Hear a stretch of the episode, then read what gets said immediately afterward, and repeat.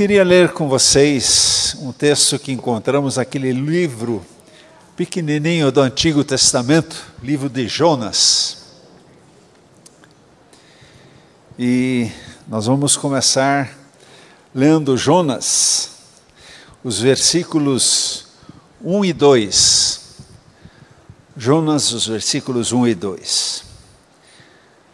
A palavra do Senhor veio a Jonas, filho de Amitai, com esta ordem: Vá depressa à grande cidade de Nínive e pregue contra ela, porque a sua maldade subiu até a minha presença.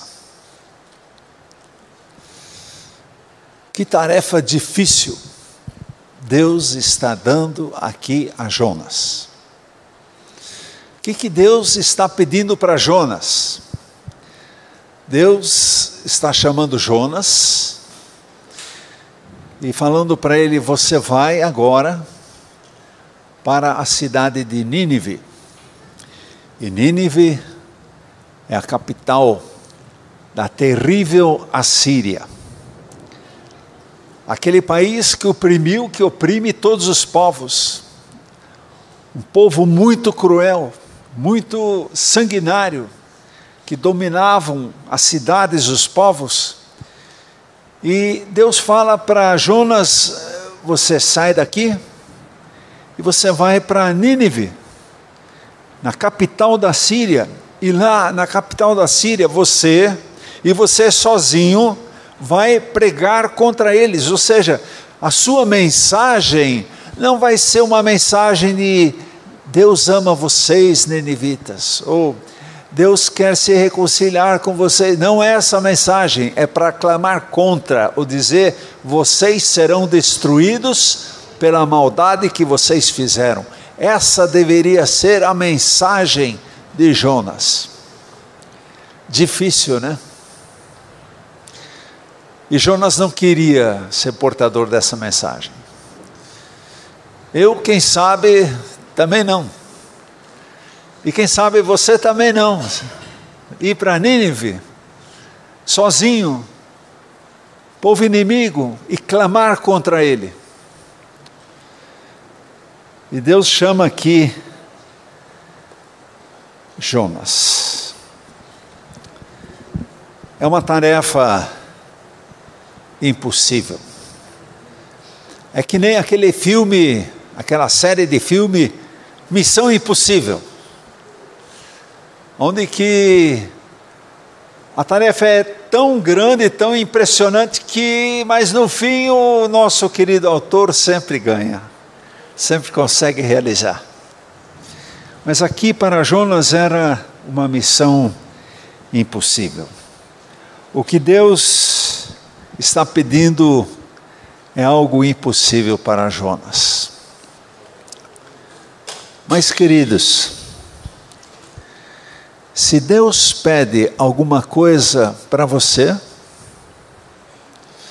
é porque você tem condições de realizar. Eu vou repetir. Se Deus pede alguma coisa para você, é que você tem condições de realizar. Deus, mas é impossível para mim. Eu estou te pedindo. E se eu estou te pedindo, eu sei que você tem condições de realizar aquilo que eu estou pedindo para você. E mais, ao fazer aquilo que eu estou te pedindo, você será feliz. Você se sentirá realizado. Você vai realizar aquilo que eu te peço. E nós sabemos que Desobedecer a Deus traz más consequências, né? Mas quando Deus se revela, quando Deus mostra a sua vontade para nós, aí a missão impossível pode se tornar uma missão possível. Amém? Então, se Deus está pedindo para você, é porque você consegue. Senão, Ele não estaria pedindo para você porque Deus não nos pede coisas impossíveis. E mais, se a gente realizar aquilo que Ele pede para nós, seremos pessoas felizes. Então a felicidade está intimamente ligada em fazer a vontade de Deus na nossa vida. Nós temos condições de fazer. E às vezes Deus pede cada coisa complicada para nós, mas vamos experimentar obedecer. Porque Deus não nos pede coisas impossíveis. Para Jonas parecia uma missão impossível. Parecia impossível. Que decisão que ele tomou? Fugir. Ele desceu, foi para Jope, cidade portuária, viu os navios que estavam lá, e tinha um navio que ia para Tarsis. Onde fica Tarsis? Na Espanha. Naquele tempo, e da Palestina para a Espanha, de navio, era uma odisseia, era muito longe. Ele deveria ir para Nínive, que é oeste, mas ele vai para a Espanha, que é leste, em direção oposta. Por, quê? Por que, que ele faz isso? Porque ele quer fugir de Deus. Ele quer fugir de Deus. Vai lá, paga a passagem, entra no navio. E é interessante, né? Não adianta fugir. Fugir de Deus, isso sim, é missão impossível. Fugir de Deus é missão impossível. E o que, que Deus faz? Nós, Deus sobe a bordo, acompanha Jonas na viagem para Nínive. Como são as coisas, né? Deus fala a Jonas. Pode ser que alguém hoje de manhã está aqui dizendo: Mas Deus não fala para mim. Ou esteja dizendo: Mas eu não escuto a voz de Deus. Como é que é isso que Deus nos fala? Ou eu não sinto Deus. Deus para mim é distante. Uma coisa importante. Isso não é problema de Deus. Isso é problema de você. Porque Deus está falando. Deus está falando. Cabe a gente o quê? Afinar o ouvido. Estar atento. E eu vou ser ousado em dizer, pode ser que Deus esteja falando agora, nesse momento, com você. Ele fala através da palavra. Aquelas histórias bíblicas que você ouviu durante a vida inteira, aquilo foi o quê? Deus falando com você. Deus fala conosco. O problema é que nós, muitas vezes, estamos com o problema de não escutarmos a Deus. Mas Deus nos fala, Deus nos fala alto. E muitas vezes Deus até nos grita. Uma vez um jovem disse: Ah, mas eu não escuto a Deus. Eu falei para ele, querido, Deus está gritando para você agora. Como assim? Deus nos fala, Deus nos fala. E aqui ele falou para Jonas: a gente não sabe se de uma voz audível, com um sentimento profundo, mas Dom, Jonas sabia, ele deveria ir para Nínive. Mas aquela tarefa, aquela missão era impossível para ele. Então ele resolveu fugir. É interessante, né? Quando a gente não gosta muito da, muito da mensagem que a gente ouve, quando Deus nos traz uma mensagem mais dura e a gente não gosta, qual é a tendência? A gente se afastar. Não quero mais ouvir. Deixa para lá. Não quero mais ir na igreja porque aquela mensagem me pesa o coração. Peraí, mas Deus está falando, Deus está falando. E aqui então Jonas resolve fugir. E porque Deus falou com ele. E Deus também fala muitas vezes através de irmãos e de irmãs na fé. Em 1990, pastor falecido, pastor Mário Junkans, chegou para mim e disse: Klaus e teu pastorado. Eu, aí. Pastor Mário, minha função é ajudar pastores. Pastor Mário, minha função é ajudar na igreja. Eu gosto de ajudar os irmãos. Mas pastorado? Pastorado não. E sabe quando diferentes pessoas, em diferentes épocas, em diferentes situações, falam a mesma coisa para você? Fica esperto. Alguma coisa tem a ver.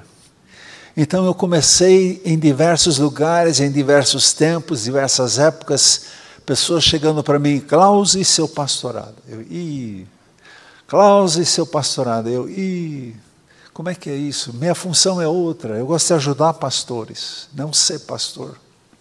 Missão impossível. Até que no ano 2000, dez anos depois, eu reuni a família e perguntei para eles: o que, que vocês acham de eu assumir o pastorado?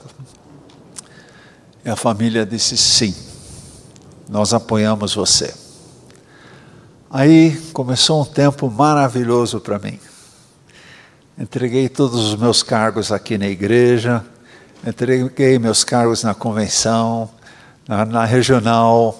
Só fiquei na época na Rádio Transmundial porque era mais tranquilo. E me dediquei aos estudos. Voltei para o banco.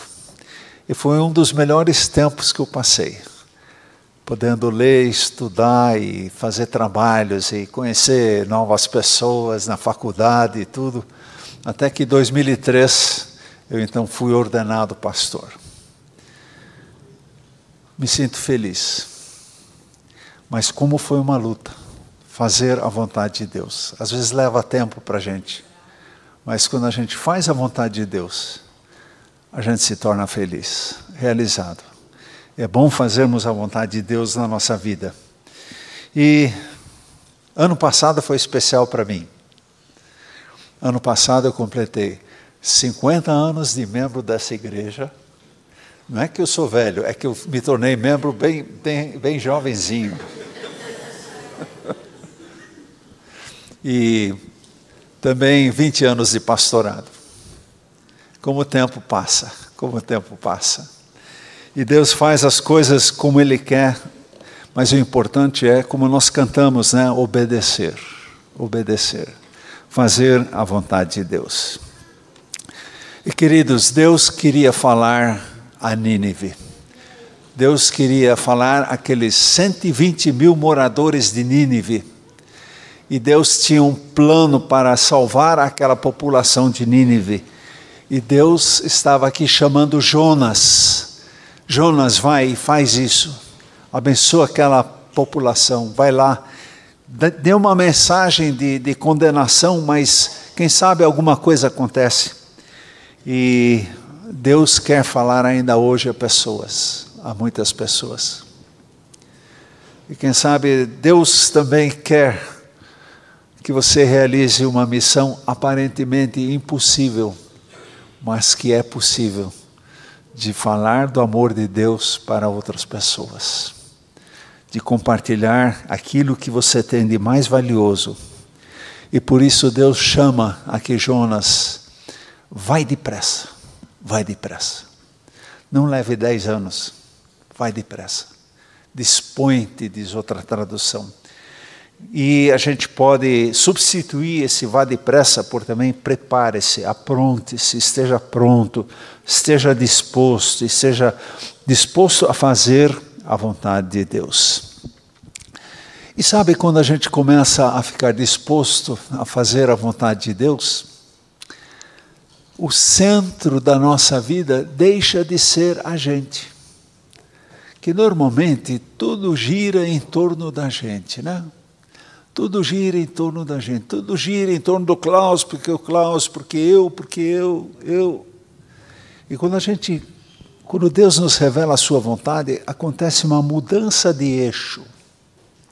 Ou seja, deixamos de girar em torno de nós mesmos e começamos a girar em torno de, da vontade de Deus. É tão diferente.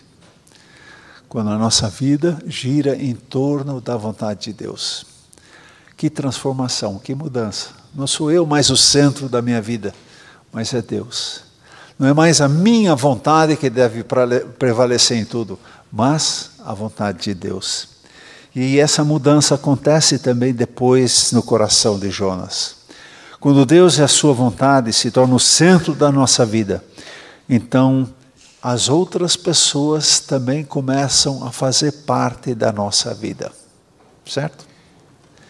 Se só a gente está no centro, então tudo sou eu. Mas quando Deus está no centro, de repente outras pessoas começam a entrar na nossa vida também. E a gente considera, a gente realmente abençoa os outros. Agora, Jonas não queria que os ninivitas fizessem parte da vida dele. Esses ninivitas assassinos, maldosos e violentos, jamais, jamais, jamais vão fazer parte da minha vida. E assim começa o processo de Deus na, na vida de Jonas, de Jonas. Deus vai junto com ele, vai a bordo e interessante, Deus não deixa Jonas. Jonas quer deixar a Deus, mas Deus não deixa a Jonas. Põe teu nome aí. Quero deixar a Deus, mas Deus não vai me deixar. Não adianta. Missão impossível. Essa sim é missão impossível. Deus nos ama e está interessado em cada um de nós. E Jonas então quer fugir porque se sente fraco. É interessante como o apóstolo Paulo descobriu isso daí. Ele disse: Pelo que sinto prazer nas fraquezas, nas injúrias, nas necessidades, nas perseguições, nas angústias, por amor a Cristo. Porque quando sou fraco, então é que sou forte. De onde vinha a força do apóstolo Paulo? A força da vida dele vinha de fazer a vontade de Deus.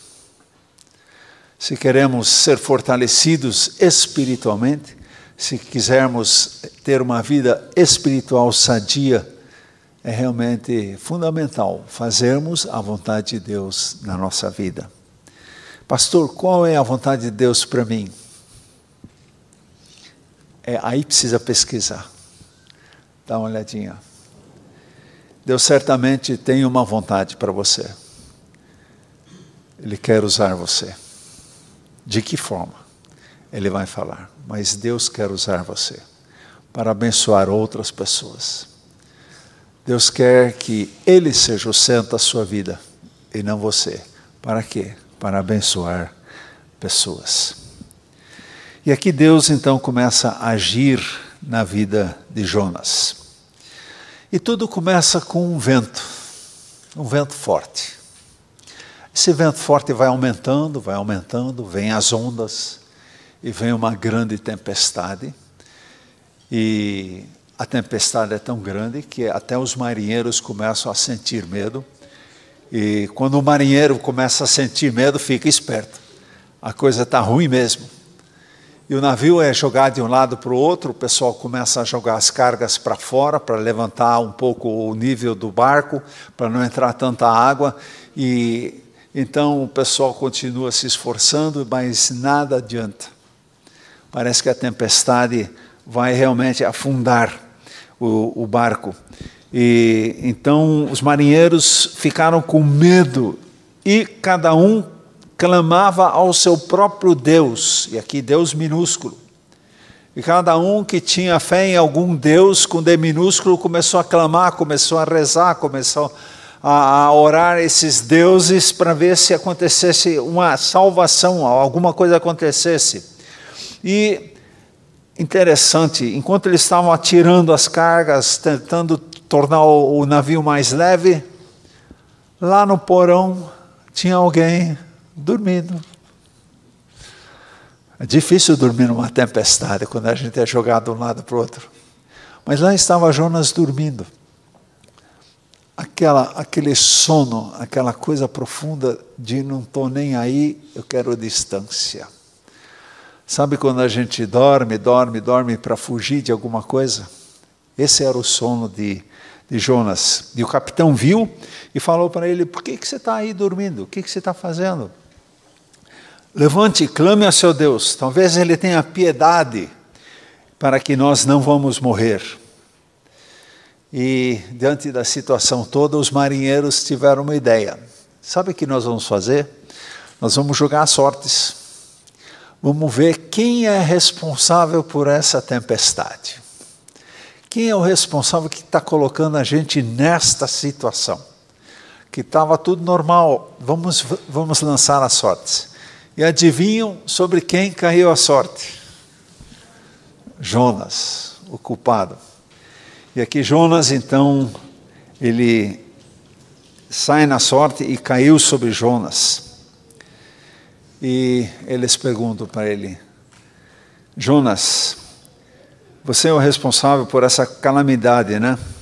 Qual a sua profissão? De onde você vem? Qual a sua terra? E a que povo você pertence?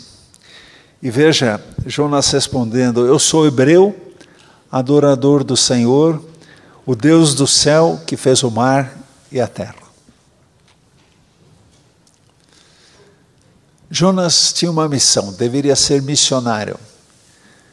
E aqui ele é missionário, ele dá testemunho daquilo que ele é. Eu sou hebreu do, hebreu do povo de Deus, adoro a Deus, aquele que fez os céus e o mar. Quer dizer, aquilo que estava dando confusão para todos, Jonas adorava justamente esse Criador, o verdadeiro Deus. Os marinheiros ficaram apavorados. O que, que nós devemos fazer então para que esse mar se acalme? E Jonas vem com uma que não dá para entender direito. Me joga no mar. Me joga no mar que resolve o problema. Joga fora o problema. Dispensa o problema. Me joga no mar. Que missionário. Que missionário é esse? Em vez de incentivar os marinheiros a orarem, a adorarem a Deus, ele quer ser jogado fora. Interessante, né? Eu prefiro o inferno do que fazer a vontade de Deus. Eu prefiro o inferno do que fazer a vontade de Deus. Quanta gente está agindo hoje em dia assim? Prefiro o inferno, prefiro me matar do que fazer a vontade de Deus. Eu prefiro morrer do que fazer a vontade de Deus. Prefiro o inferno a fazer a vontade de Deus. Que missionário que é esse? Mas Deus escolheu Jonas. Com todas as suas dificuldades, com todos os seus erros, Deus escolheu Jonas e queria realmente que ele abençoasse o povo ninevita. E então os marinheiros eles é, ficaram desesperados, dizendo: é, Senhor, nós suplicamos, não nos deixe morrer por, por tirarmos a vida deste homem. Não caia sobre nós a culpa de matar um inocente, porque tu, ó Senhor, fizeste o que desejava. Então, de fato, os marinheiros pegaram o nosso missionário e jogaram na água.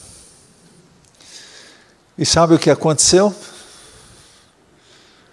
O mar a tempestade se acalma. Quando os marinheiros, que eram incrédulos, que acreditavam em outros deuses, viram o poder desse Deus de Jonas, o poder do verdadeiro Deus, aí eles se converteram. Que missionário que é esse? Ele vai morrer, mas a mensagem de Deus, essa continua viva.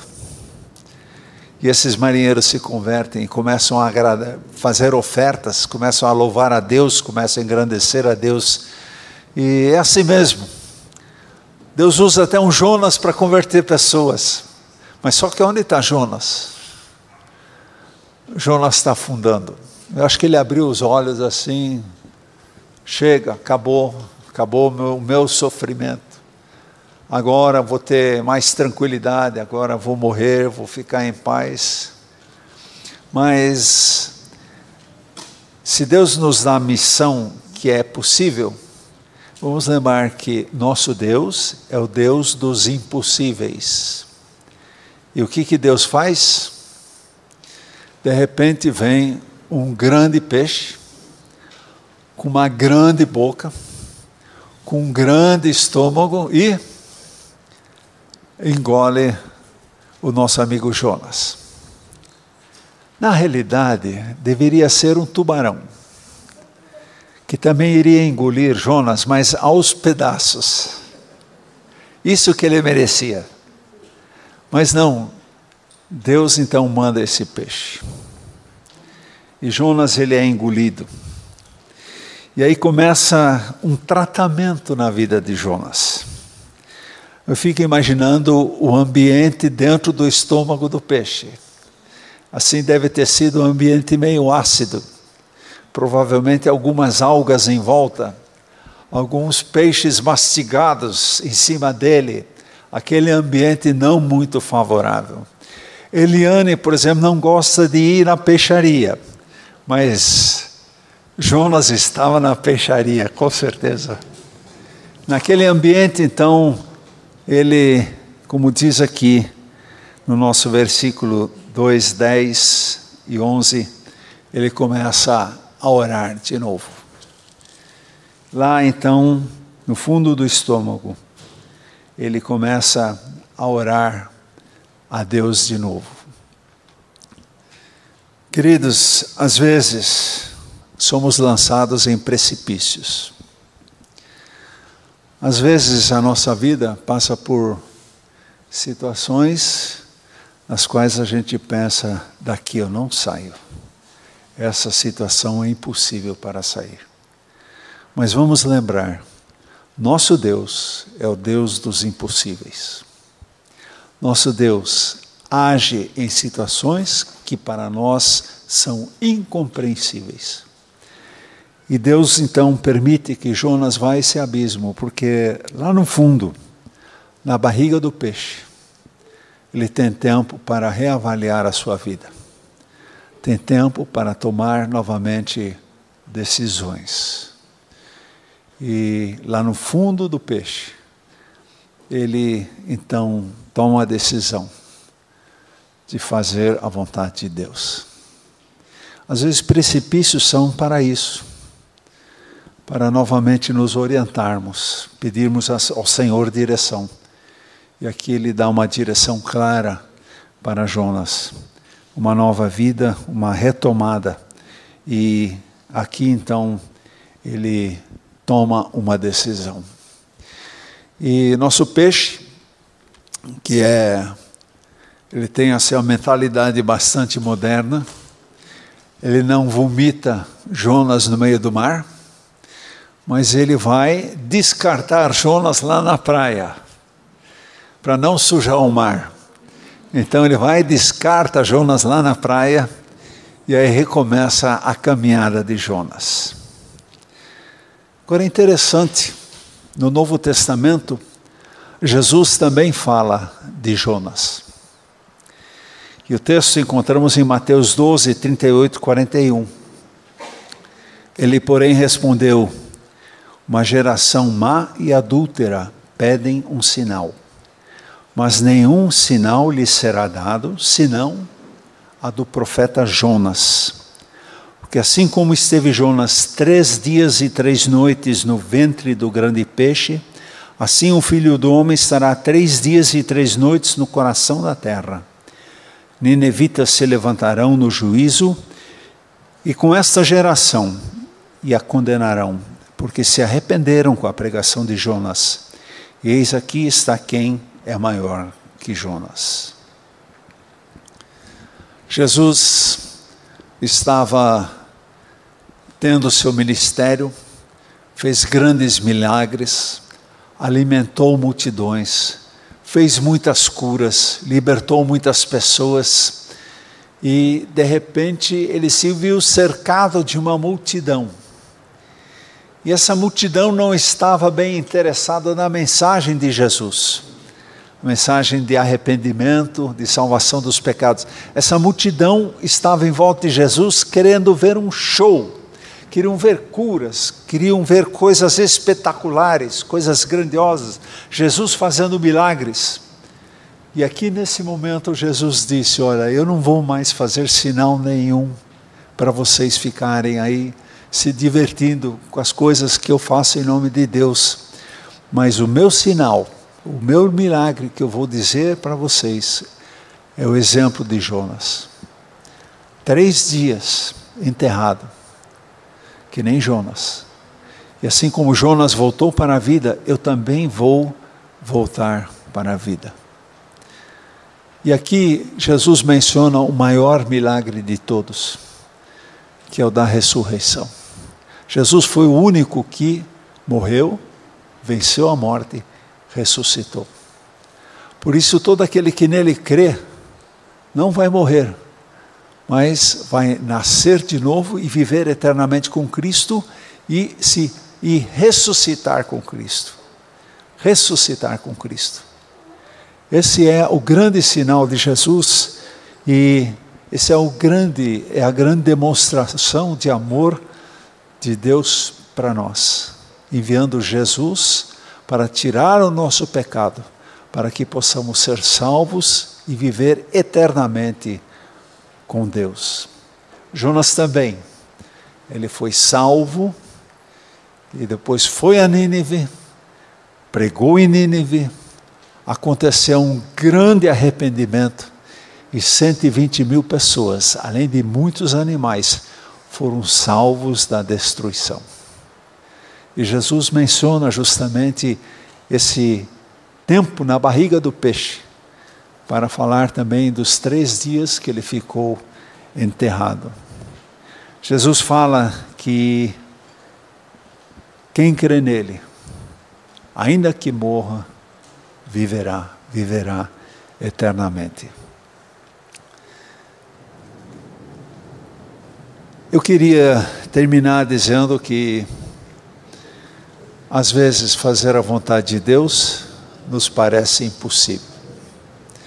Mas vamos lembrar que quando Deus nos pede, é possível sim você fazer o que Ele está pedindo para você. E mais, você será feliz. E Deus torna realmente, quando é a vontade dEle, as missões impossíveis na nossa vida para missões possíveis. Amém? Vamos ainda ficar em pé e orar.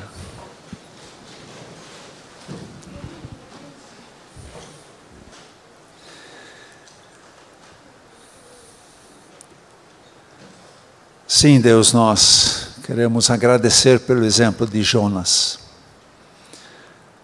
Apesar de ser alguém com cabeça dura, não querendo fazer a vontade de Deus, sem vontade para ajudar os outros, alguém egoísta, alguém que não ouvia a tua palavra. Obrigado, porque mesmo assim, o Senhor queria usar Jonas para abençoar 120 mil pessoas em Nínive. Assim também, Pai, nós queremos pedir que tenhamos vontade de fazer a tua vontade. Mesmo que ela pareça impossível para nós, mesmo que ela seja tão difícil para nós, mas se o Senhor nos pede, então o Senhor sabe que nós somos capazes de fazê-lo. Por isso, ó Pai, dá-nos força, dá-nos coragem, para sempre de novo fazermos a tua vontade, pois fazer a tua vontade é possível e nos deixa felizes. Quero pedir também nesta manhã por aqueles que, quem sabe, estão num momento difícil da vida, quem sabe não estão entendendo, estão nesse tempo de estômago de peixe. Mas fala aos corações, revigora, traz de volta. Dá, Senhor, soluções para aqueles que precisam. Dá, Senhor, saída para aqueles que estão presos, não têm, não vêm como sair. Dá, Senhor, uma nova esperança, dá, Senhor, uma nova visão da daquilo que é a tua vontade. Meu Pai, te bendizemos também, porque podemos ser felizes ao fazermos a tua vontade. Em nome de Jesus. Amém.